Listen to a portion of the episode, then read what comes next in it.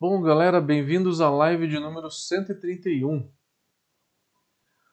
Carbonatação forçada. Eu tava vindo numa sequência falando sobre estilos cervejeiros, né? Não parei com a série, tá? Não parei, não não se preocupem, a gente vai retomar na semana seguinte, tá? É que nessa semana eu não consegui preparar o material dessa semana. Só para vocês terem uma ideia, eu vou lá, eu pego o BJCP, eu traduzo ele inteiro, tá? Eu pego o estilo e tem bastante coisa, eu mesmo traduzo. Eu vou lá e digito, né? É, esses arquivos eu vou passar depois para vocês, todo traduzido em português. É, e aí depois eu dou uma estudada também, né? Então vai um tempo e eu gravo vídeos individuais para deixar para todo mundo. E essa semana eu não tive tempo é praticamente um dia de trabalho por semana para fazer esse material. Né? preparar, estudar, gravar, editar, subir. E essa semana eu não consegui. Essa semana foi bem puxada. Não consegui. Os próximos estilos, se eu não me engano, acho que é Rausch, Rauschbier. Rauschbier. Vamos falar de, de cerveja defumada na semana que vem. Essa semana vamos lá, vamos, vamos falar de carbonatação, carbonatação forçada. Vamos falar dos princípios da carbonatação. Preparei aqui uma apresentaçãozinha tranquila para vocês, para que vocês possam acompanhar.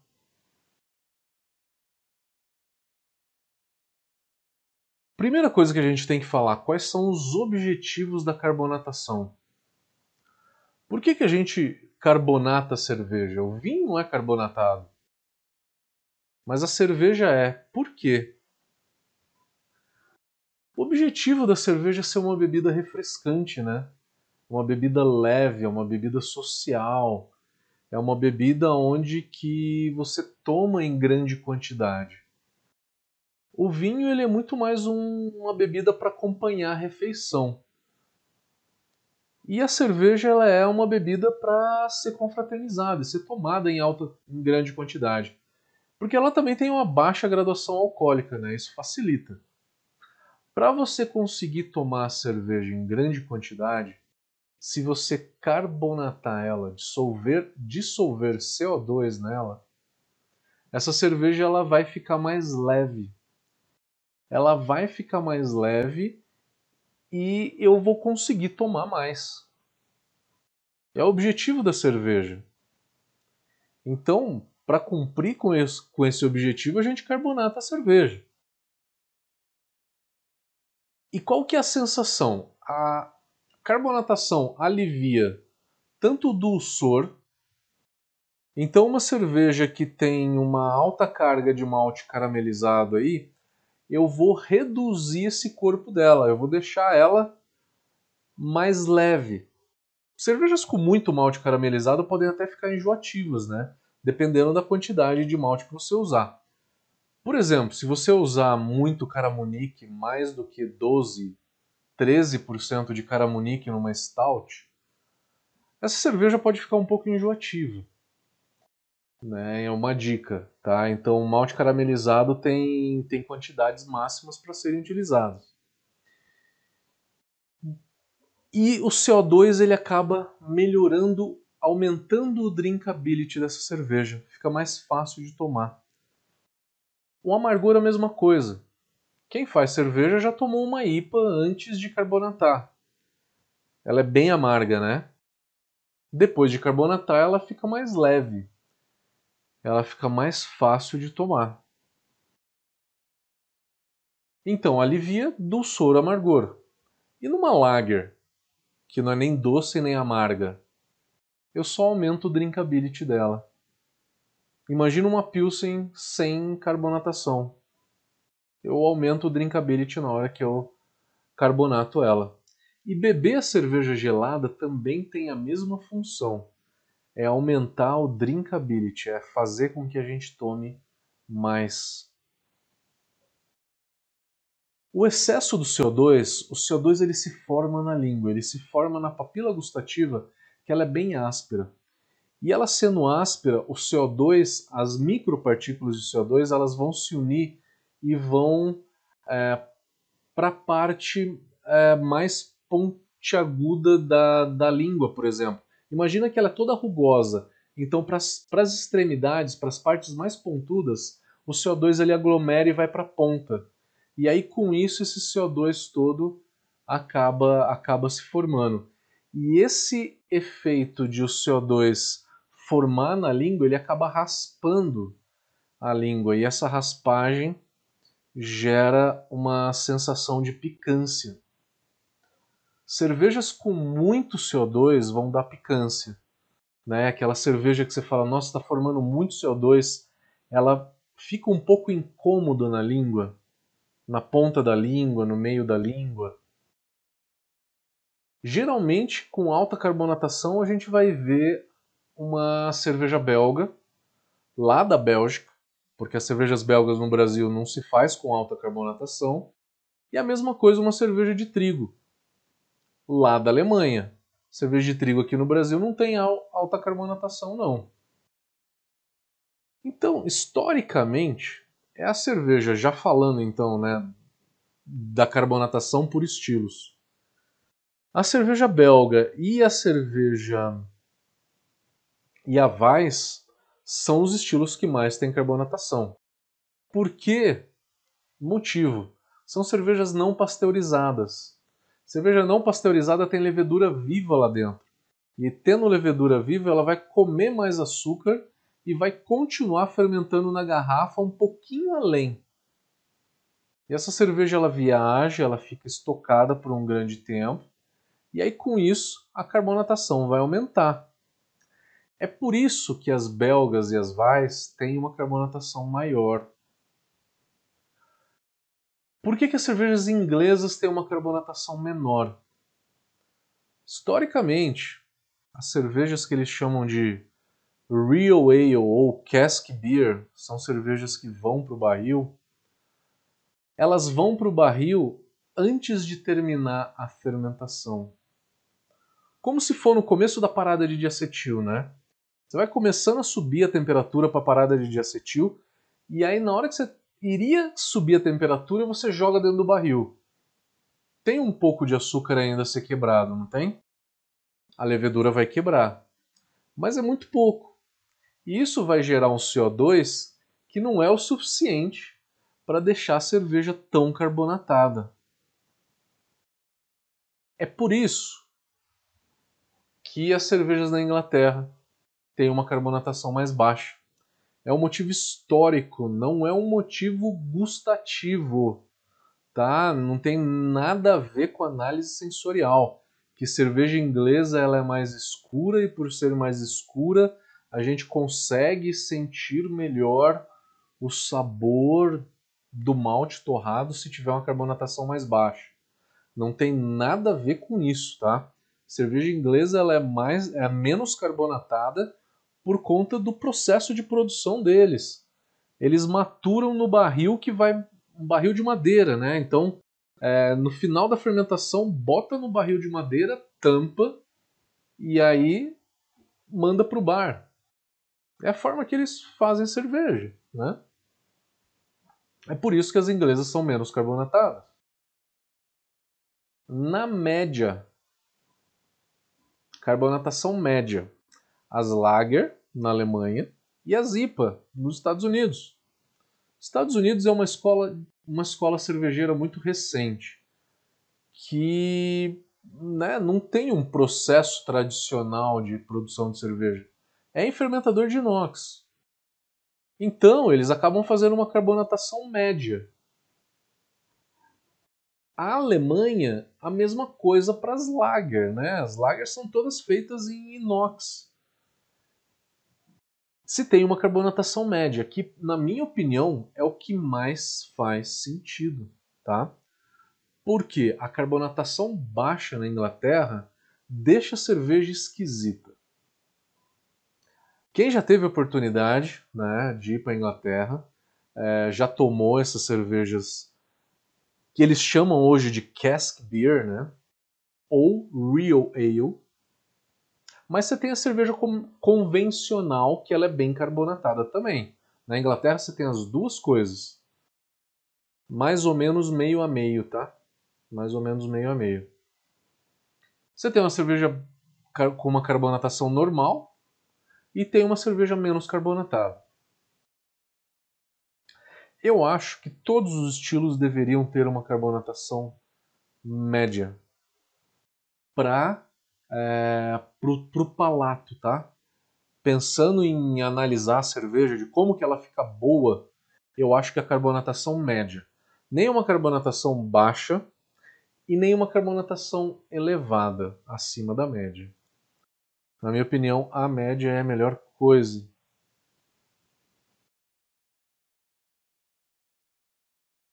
Vocês sabem como que é a medida de CO2? Como que eu falo qual que é a unidade que mede a quantidade de CO2 que está dentro da cerveja? Na cerveja artesanal, essa unidade ela se chama volumes de CO2.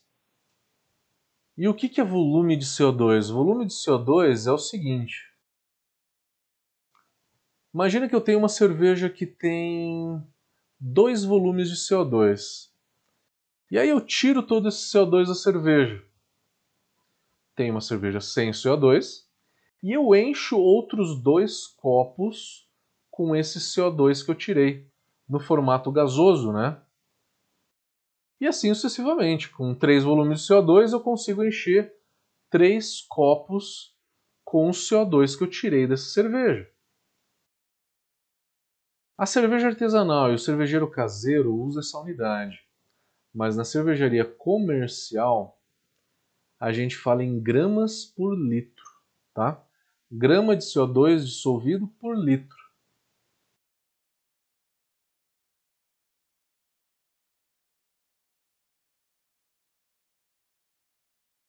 Falando de carbonatação forçada, como que eu faço a carbonatação forçada? Quais são os princípios? A carbonatação ela se dá por pressão então, na hora que eu pressurizo um tanque fermentador, o que, que eu estou fazendo? Eu estou empurrando o CO2 para dentro do líquido. É dessa forma que o CO2 se, se dissolve, tá? Dentro do líquido. É empurrando o CO2 para dentro. Quanto maior a pressão, mais eu estou empurrando esse CO2. E é empurrando mesmo. E aí empurrando ele vai se dissolvendo e aí ele sai na, na cerveja. Quanto maior a pressão, mais CO2 que eu consigo dissolver. Tá? E quanto menor a temperatura, falando em temperatura agora, mais CO2 eu consigo dissolver também. Por quê? Temperatura baixa, a agitação das moléculas ela fica mais lenta ela fica bem mais lenta. Se a agitação das moléculas da cerveja, né, que eu estou falando. Se a agitação é mais lenta, o CO2 ele consegue entrar melhor. Se a agitação é muito grande, a cerveja expulsa o CO2 de dentro. Então, temperatura baixa, eu consigo colocar mais CO2 dentro dessa cerveja. Consigo carbonatar mais. Maior pressão, maior a carbonatação. Menor temperatura, eu aumento a carbonatação, tá? É o inverso.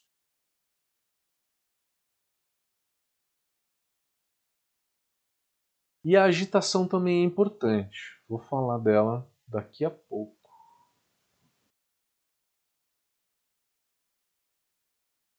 Estou carbonatando então, vamos supor que eu estou carbonatando um fermentador de inox.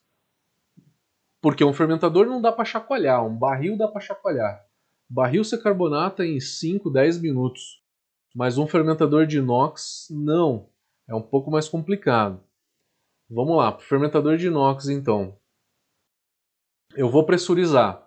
Eu coloco uma pressão de CO2, a pressão ela vem de cima para baixo. O CO2 ele começa a entrar dentro da, da cerveja. Esse CO2 ali dentro, ele tem a tendência natural de querer sair da bebida, né? Então ele vai fazer uma força contrária. Eu tenho uma força empurrando o CO2 para dentro do líquido e tem uma outra que quer que o CO2 quer sair do líquido, né? Na hora que essas duas forças se igualam, eu não tenho mais carbonatação. Eu não tenho mais troca gasosa, né? Nem o CO2 do headspace passa para o líquido e nem do líquido passa para o headspace. Então é uma coisa que fica em equilíbrio, né? estática. E esse equilíbrio ele se dá por dois fatores, temperatura e pressão. Tá? Vamos tentar entender um pouco melhor? Vocês precisam saber até agora que é, o CO2 ele vai sendo empurrado para dentro da cerveja devagar, e aí esse CO2 faz uma força contrária para querer sair, e aí chega um momento em que essas forças se igualam e a carbonatação para, né? Ela cessa, ela se equilibra. Como que isso acontece? Vamos supor que você colocou o seu tanque a 1,1, né, só para dar um exemplo aqui, 1,1 graus Celsius. Né, fazendo a leitura da tabela de carbonatação. Vocês sabem aquela tabela de carbonatação que todo mundo viu no, na internet por aí, que ela tem uma faixa vermelha, amarela e verde, né? Que é onde que você lê nessa tabela de carbonatação. Você lê aqui na linha dela, você lê a temperatura. Na coluna você lê pressão. Temperatura por pressão. E no meio da tabela, a leitura que está ali dentro, o número que está ali dentro da tabela é a quantidade de CO2 dissolvida. A quantidade quando você estiver no ponto de equilíbrio. Vamos, vamos tentar entender de novo. Ó. Então vamos lá. Vamos supor que eu vou começar hoje a carbonatar o meu fermentador. O meu fermentador ele está a 1,1 graus Celsius. Essa temperatura é constante, né? Porque eu liguei o frio, ele mantém ali constante a 1,1. E aí vamos supor que eu engatei no meu fermentador uma mangueira de CO2, um cilindro de CO2, e eu deixei esse cilindro regulado para 0,8 kg de pressão. E se eu deixei o cilindro engatado o tempo todo, o que, que vai acontecer? Essa pressão vai, é, vai empurrar o CO2 para dentro da cerveja e aí, é, e aí vai sendo absorvido pela, pela cerveja. E mais CO2 entra. O cilindro manda mais CO2 para dentro. Então, conforme o CO2 vai, vai indo para dentro da cerveja, o cilindro manda mais CO2, porque você deixou o manômetro regulado para 0,8. Tá?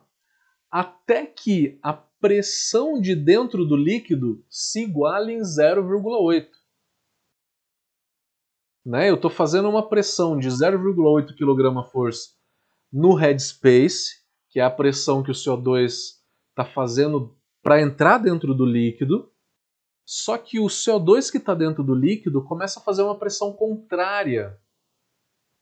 Na hora que essa pressão contrária for 0,8, as forças se igualam e eu não tenho mais troca gasosa. Nesse momento, isso vai acontecer, esse ponto de equilíbrio, ele vai acontecer de 7 a 9 dias consecutivos, aonde que você vai deixar uma temperatura constante ligado numa pressão constante. De 7 a 9 dias você vai chegar no ponto de equilíbrio.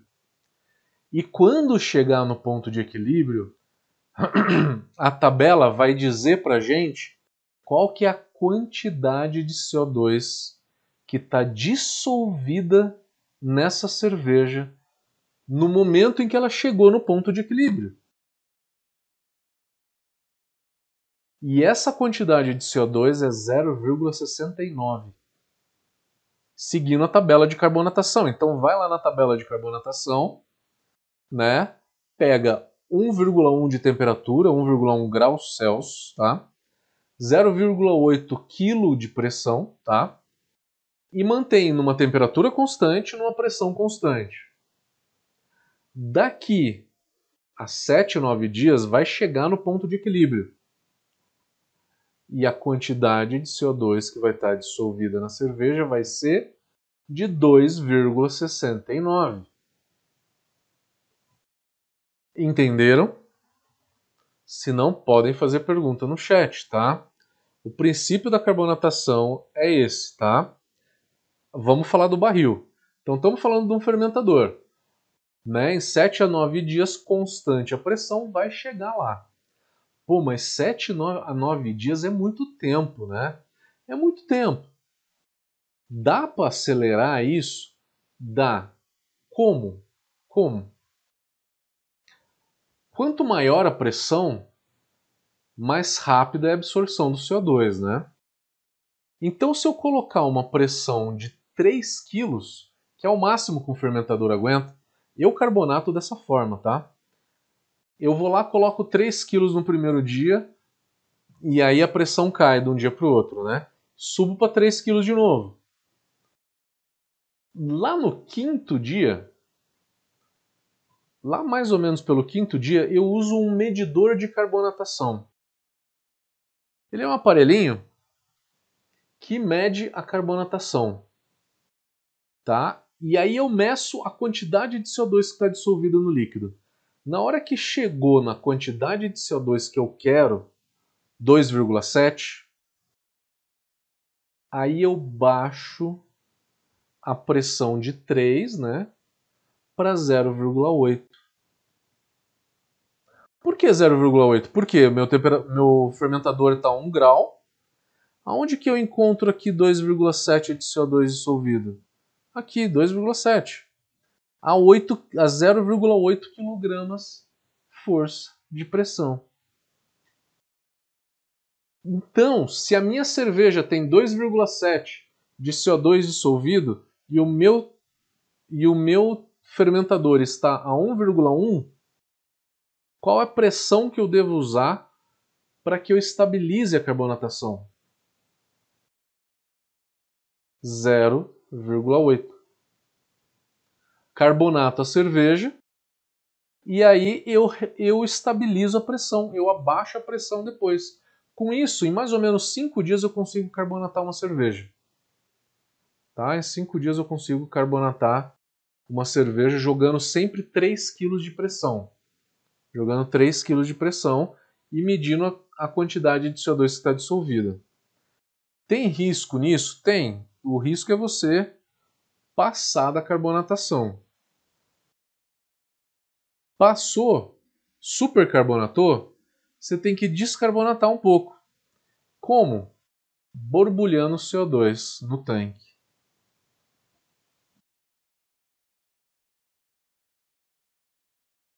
Então, falamos da carbonatação de um fermentador de um fermentador cônico, né? Um fermentador de inox grande que não dá para chacoalhar. Mas em um barril que dá para a gente chacoalhar, o que, que acontece? Olha só, mesmo exemplo, 1,1 graus Celsius. Se eu colocar uma mangueira nesse, nesse fermentador com uma pressão de 0,8 constante, deixo a mangueira de CO2 ligada o tempo todo e eu chacoalho esse barril. Vou chacoalhando ele. Se eu chacoalhar ele por uns 2, 3 minutos, o que, que vai acontecer? Em por volta de 2, 3 minutos, eu chego no ponto de equilíbrio. A agitação, então, ela serve para que a gente chegue no ponto de equilíbrio mais rápido. Tá? Que chegue no ponto de equilíbrio mais rápido.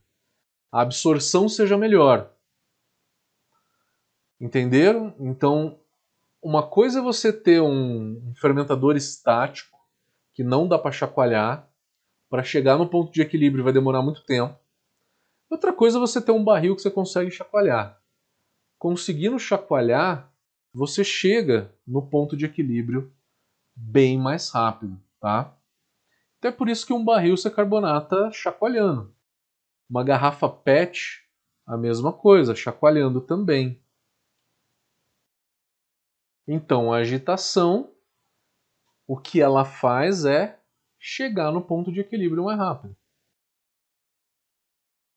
Falei dos medidores de carbonatação. Aqui tem umas fotos, né? Right talvez seja um dos mais comprados, né? Tem um custo aí, vai, de quase 4 mil reais. Como que ele funciona? Ele é um copo onde que a gente tem um manômetro que mede a pressão e que mede a temperatura. Eu engato ele no tanque, encho de cerveja e chacoalho. Um minuto chacoalhando. O que que, o que, que aconteceu eu chacoalhando? Chegou no ponto de equilíbrio. Ah, eu sei que está no ponto de equilíbrio, então lê a pressão e lê a temperatura. E vai na tabelinha de carbonatação e vê o quanto que essa tabelinha de carbonatação está me falando. Tá? Então, é dessa forma que funciona esse medidor de carbonatação.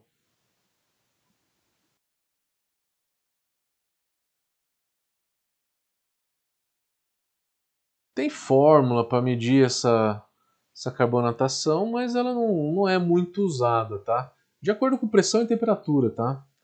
Pressão e temperatura dá, dá um valor aproximado dos valores da tabela, mas é muito simples pegar a tabela ali, não precisa usar fórmula, né? Para saber quanto de CO2 tem. Essa fórmula ela dá pressão e temperatura, e o resultado é o volume de CO2 que é a quantidade de CO2. A gente falou de, é, de carbonatação forçada. A gente tem outras formas de carbonatação. A gente tem a carbonatação natural, né? Com fechando o cilindro de CO2 e capturando o CO2 que está ali dentro. E tem duas formas, uma com uma válvula e outra é, é jogando um mosto para dentro chamado Spice. É, carbonatação forçada pode ser no tanque ou no barril, foi o que a gente falou. A indústria usa um carbonatador e a gente tem o priming, né, que é a última forma de carbonatação. A gente não vai conseguir abordar tudo aqui, mas a gente tem um curso na Brau Academy onde que a gente fala sobre todos os aspectos de carbonatação, tá? De todas as formas de carbonatação. Quem tiver interesse tem disponível lá no nosso site. É um curso sob demanda. E você consegue assistir no momento que você quiser. Dúvidas? Vamos dar uma olhada nas dúvidas do pessoal.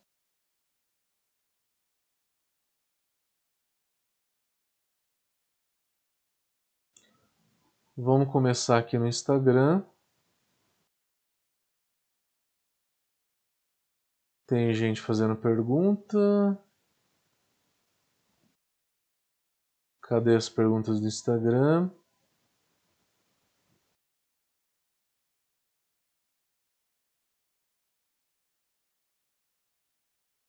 Instagram não temos perguntas. Facebook, o Marcelo tá falando. Um abraço de lajeado. Maravilha, Marcelo. Pô, faz tempo que eu fui aí, né, cara? Foi 2017. O Marcelo, tá gravado tudo no YouTube, tá? Entra no YouTube da Brau, que fica tudo gravado lá.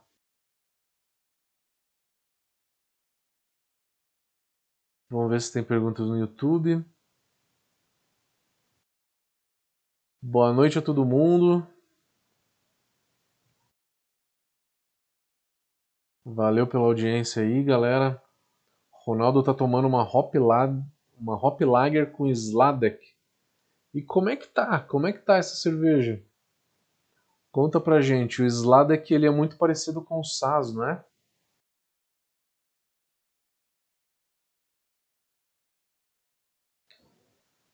É perguntas. Vou dar um oi geral a todo mundo, a todo mundo que deu oi aqui no, no, no YouTube. Tá, valeu todo mundo aí. Dê um like no nosso vídeo, dê um like no vídeo. Quem gostou, se inscreva no canal, clica no sininho para receber as notificações. O Henry falou que acabou de acabou de chegar e não sabe se eu já falei do assunto.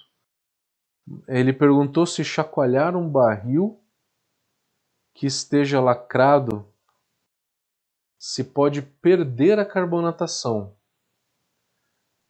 Na verdade, Henry, um, ba um barril lacrado ou qualquer coisa lacrada, uma garrafa de cerveja é, fechada, o que, que acontece na hora que você chacoalha ela? Todo mundo já está imaginando aqui uma cerveja, você pegar uma, uma cerveja na geladeira, chacoalhar e pegar e abrir, né? O que, que vai acontecer? Vai espumar. Vai realmente espumar. Por quê?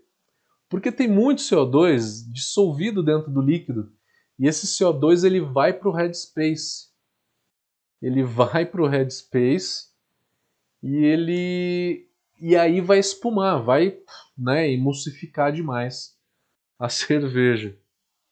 É, mas falando de carbonatação, o que, que acontece? Chacoalhar faz com que chegue no ponto de equilíbrio mais rápido da carbonatação. O ponto de equilíbrio é a pressão do headspace ser igual à pressão do líquido, tá? Ah, você tem uma igualdade aí de pressão. Então chacoalhar faz isso. E aí depende, Henry, se, se vai absorver ou não.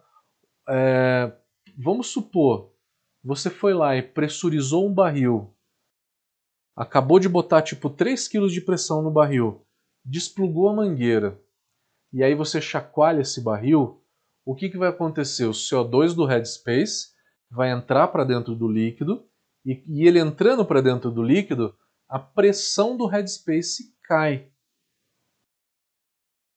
Né? Então, nesse caso, né, se a pressão está muito alta, a pressão cai.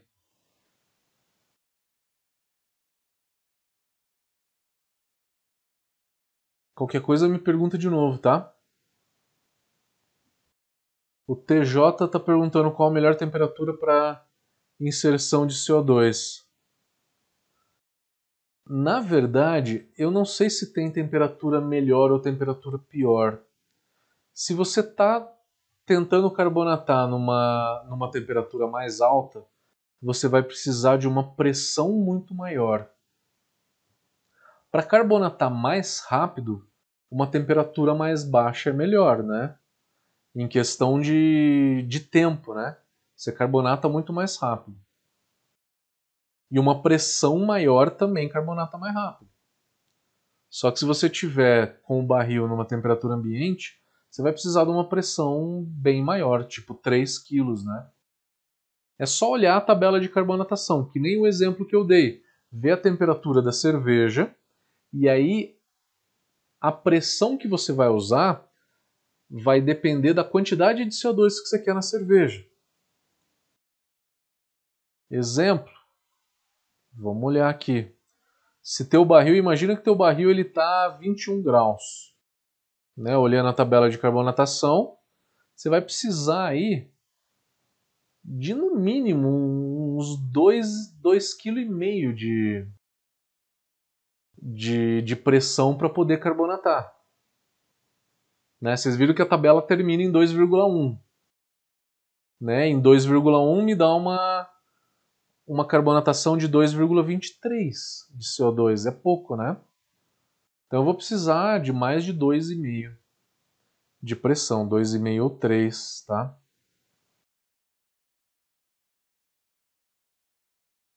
O Roberto Baggio, meu querido, tudo bom? Vai ficar, fica sempre gravada lá a live. Quem perdeu pode assistir. Leandro perguntou para carbonatar agitando. Ele falou que já viu vários vídeos e ele usa 2,3 quilos com a cerveja a zero graus. que pela, pela tabela que eu mostrei, a pressão seria de 0,8. Por que essa diferença? Ô, Leandro, vamos, vamos acompanhar a tabela então. Ó. Que, que acontece? A zero grau, se você colocar 2,3 quilos e o barril tiver zero grau e você chacoalhar ele eternamente, Quanto que vai ter de CO2 essa cerveja? 4,8, tá? Então se você chacoalhar, não, você não falou se você chacoalha aqui ou não, né? Para carbonatar esse barril. Mas se você chacoalhar, você atinge o ponto de equilíbrio mais rápido. E olhando aqui, né? Olhando aqui no, no vídeo, a tabela de carbonatação a 0 graus e uma pressão de 2,3, você vai chegar em quanto de carbonatação? você vai chegar em quase 5.0 de carbonatação. É muito, é muito. Então, com isso, você vai supercarbonatar.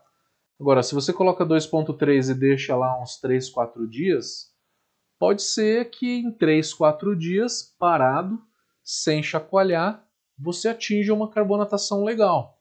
Só que se você deixar 9 dias a essa pressão constante de 2,3, aí você vai atingir o ponto de equilíbrio, que é 4.8, tá? Grande Reginaldo tá falando que ele coloca CO2 pela saída de cerveja no barril. Pelo sifão, né? Entra o CO2 entra para dentro do sifão. E isso ajuda a solubilizar mais. Solubiliza mais, sim você tem que tirar só aquele, aquela travinha, né? Do, do fluxo, né?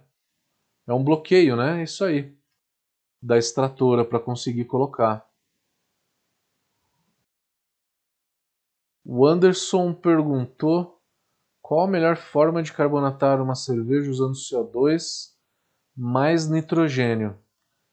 Nitrogênio você não vai usar para carbonatar cerveja, tá? O nitrogênio ele é só para servir.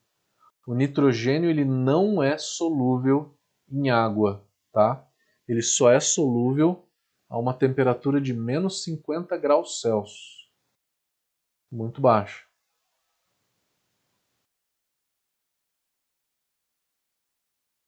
O Henry falou que viu vários vídeos com a regra de 222, 2 kg de pressão 2 minutos de agitação e a 2 graus. Cara, é uma regra, é uma regra bem empírica, né? Que você vai chegar mais ou menos numa carbonatação legal. É difícil você saber quanto que você vai vai ter de carbonatação. O que eu mostrei para vocês na tabela é que se você deixar numa pressão constante numa temperatura constante e agitar por, um, por bastante tempo, você chega nessas quantidades de CO2, seguindo a tabela, tá? Então, forma de carbonatar, existem várias. Lembra que eu falei é, que eu carbonato um tanque de inox sempre com 3 kg de pressão? Eu deixo 3 kg constante porque numa pressão alta o CO2 ele entra mais rápido, né? Ele entra mais e eu carbonato mais rápido. E aí eu vou medindo o quanto que eu tenho de CO2 dissolvido já na cerveja. Na hora que chega na quantidade de CO2 que eu quero, eu não vou manter em 3 kg, eu vou baixar. Baixar para 0,7 kg ou 0,8. Tá? Então existem várias formas várias formas de fazer a carbonatação. O importante é vocês entenderem o princípio da carbonatação, o que é ponto de equilíbrio, porque se não entender o que é ponto de equilíbrio, é, você não consegue usar os conceitos de carbonatação. É, e aí, toda regra, né, toda regrinha é, vai fazer mais ou menos sentido. Né? Se, você, se você já faz essa regra de 2 quilos, 2 minutos a 2 graus e já funciona, mais ou menos segue, tá? Se você quer uma carbonatação um pouco mais precisa, saber exatamente a quantidade de CO2 que você vai ter lá, você coloca numa pressão certa e numa temperatura certa, que aí chacoalhando você vai saber exatamente a quantidade de, de CO2 que você vai ter dentro do barril. O Reinaldo perguntou qual a diferença de carbonatação com bolhas maiores ou microbolhas. Isso é carbonatação com pedra difusora, né? Quanto menor a bolha, mais fácil ela se dissolve. É mais rápida a solubilidade, tá? No final, a quantidade de CO2 dissolvida vai ser a mesma. O Alexandre Ribeiro está falando, se usar aquele manômetro que encaixa na garrafa de vidro, aquele manômetro que você coloca na garrafa de vidro é para priming, né? É só para saber se carbonatou. E aí faz um teste naquela garrafa com o prime, chacoalha. Na hora que você chacoalha, você chega você chega no ponto de equilíbrio.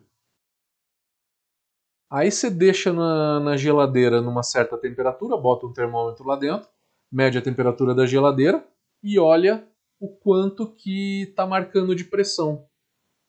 A garrafa está no ponto de equilíbrio, você sabe a temperatura e pressão, é só consultar a tabelinha de carbonatação que você sabe a quantidade de CO2 que está dissolvida. Né?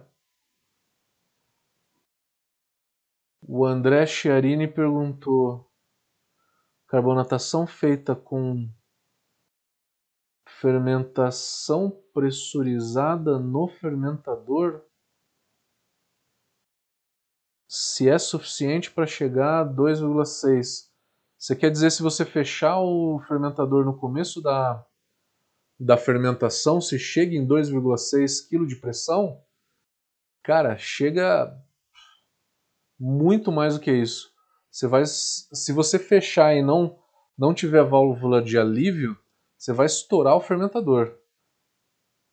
Vai chegar muito mais de 10 kg de, de pressão, tá? Facilmente.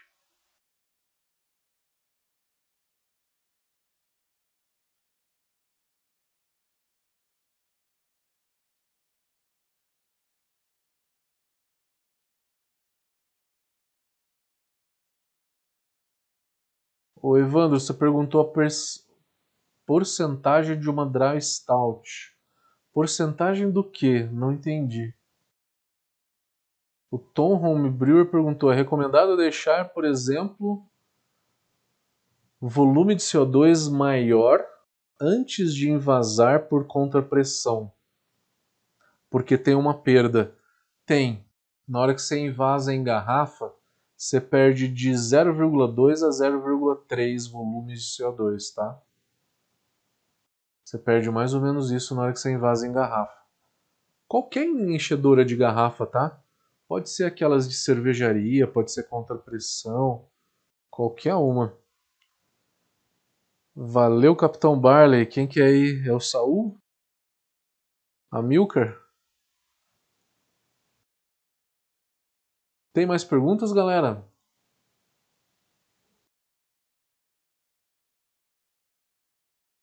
Reginaldo, a partir de qual densidade que fecha a saída do fermentador? O Reginaldo, depende da finalidade. É só para carbonatar? Pode fechar do meio para o final, tá? Se você fechar no começo da fermentação, você vai ter aqueles efeitos todos de, de fermentação pressurizada, né? que é deixar a cerveja mais leve, menos esterificada.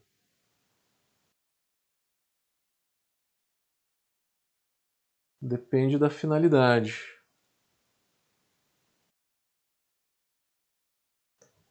Temos mais perguntas? Se não, vamos encerrar.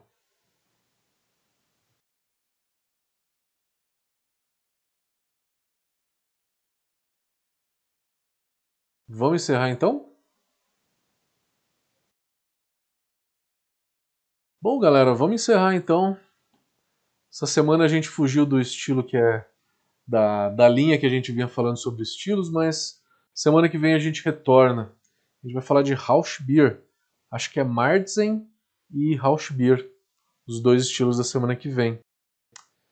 Beleza, galerinha? Forte abraço a vocês, até semana que vem. A gente volta sempre quarta-feira às 20 horas. Valeu, galera! Abração. Quem tiver interesse, a gente está com um curso de gestão de cervejaria, falando de parte de tributação, financeiro. É um curso bem bacana que começa aí no começo de março. Chama Gestão Cervejeira. É o próximo curso nosso. Vou encerrando aqui, galera. Forte abraço. Até semana que vem. Valeu!